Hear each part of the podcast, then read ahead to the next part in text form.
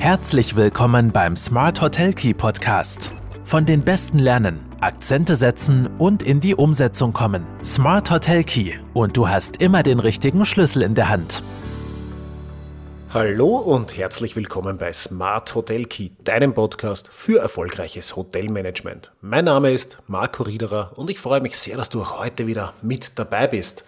Und heute geht es in einer ersten von drei aufeinander folgenden Podcast-Folgen um das Thema Betriebsübergabe. Ähm, Betriebsübergaben sind das Hot Topic in Österreichs Hotellerie. Sie sind so, sozusagen das Um und Auf. Man geht davon aus, dass ungefähr die Hälfte der ca. 6300 äh, Betriebe, Hotels und Hotels gar nie in den kommenden zehn Jahren vor der Herausforderung einer Betriebsübergabe stehen.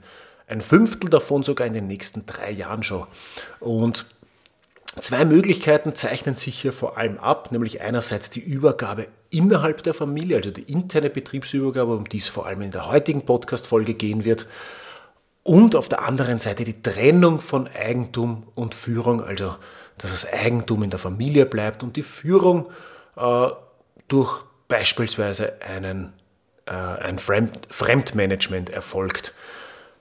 Und wie gesagt, heute steht einmal die interne Betriebsübergabe äh, im Fokus, das heißt der Betrieb und die Betriebsführung, also Immobilie und Betriebsführung bleibt innerhalb der Familie. Was ist dabei zu beachten und warum äh, ist das oft gar nicht so einfach, wie es scheint. Familienbetriebe in der Hotellerie wurden oft über Jahrzehnte in harter Arbeit aufgebaut. Das heißt, es ist einmal per se schon mal ein sehr emotionales Produkt.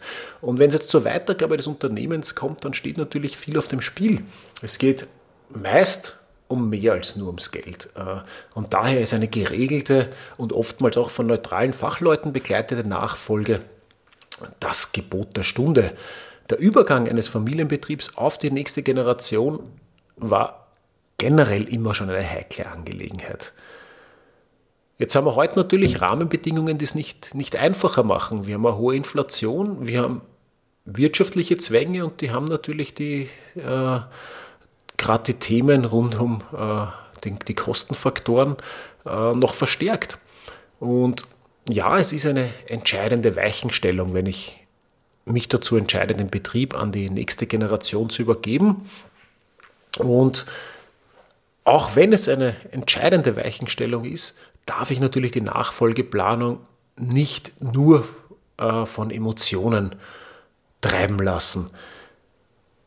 Ich, äh, ich brauche in der, in der Nachfolgeplanung, also bei der Betriebsübergabe genauso wie bei jeder anderen unternehmerischen Entscheidung ein umsichtig geplantes strategisches Vorgehen. Weil wenn es einen genauen Fahrplan mit definierten Schritten, konkreten Zeitpunkten gibt, dann treten auch emotionale Bedenken und Vorbehalte in den Hintergrund. Wenn man aber unter Zeit, Zeitdruck handelt und und oder in einer wirtschaftlichen, schwierig, wirtschaftlich schwierigen Situation ähm, den, den, äh, den Punkt erreicht, wo man sagt, jetzt muss ich übergeben oder jetzt muss ich veräußern, dann geht man natürlich ein, ein vermeintlich höheres Risiko ein. Und daher, das kann man sich jetzt vielleicht schon mal ganz, ganz äh, groß notieren, wenn man vielleicht plant, den eigenen Betrieb auch demnächst zu übergeben oder wenn man ihn übernehmen sollte. Jede Übergabe sollte in Ruhe erfolgen und man sollte sich auch genug Zeit nehmen dafür. Es gibt einfach verschiedene Interessen bei Familienmitgliedern. Und die müssen noch einmal beleuchtet werden, die müssen auf den Tisch gebracht werden, äh, möglicherweise in einer Familiensitzung.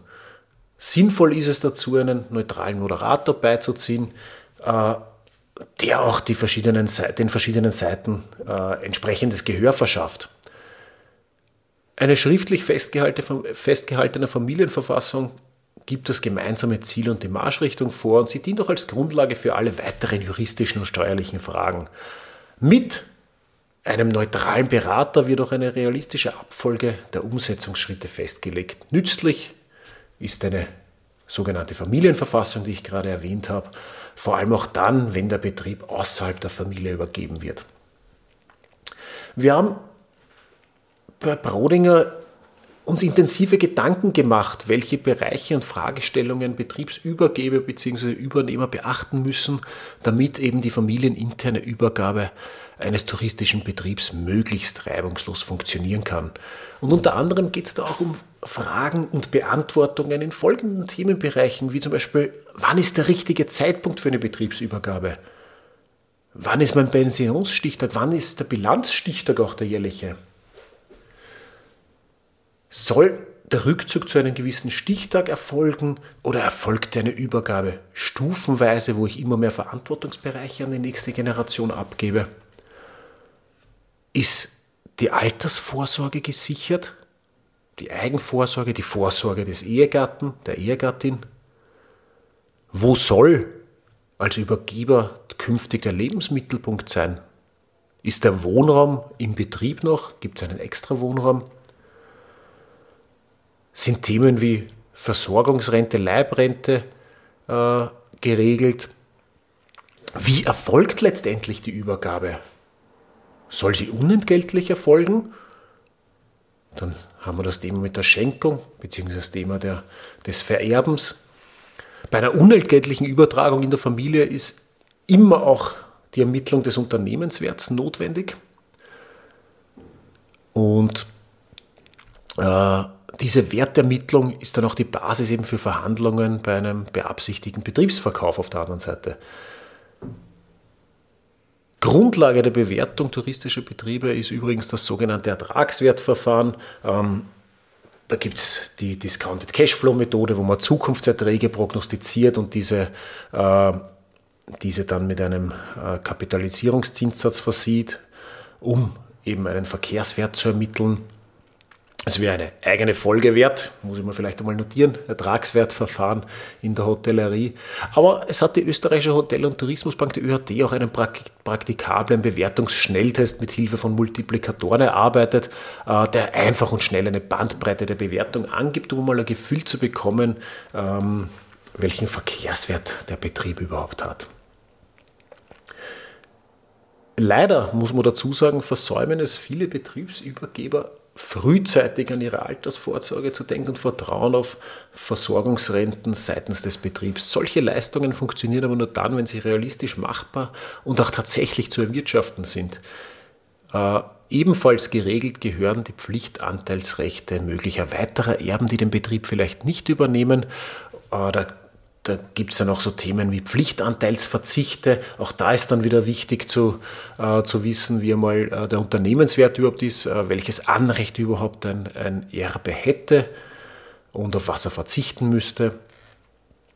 Also es gibt einfach einen Haufen Fragen, die zu klären sind und äh, wir haben, die werde ich auch in den Blogbeitrag mit einfügen, der zur Podcast-Folge gleichzeitig erscheinen wird wie eben so Modulbausteine pyramidenförmig aufgebaut und in eine, in eine Grafik gepackt.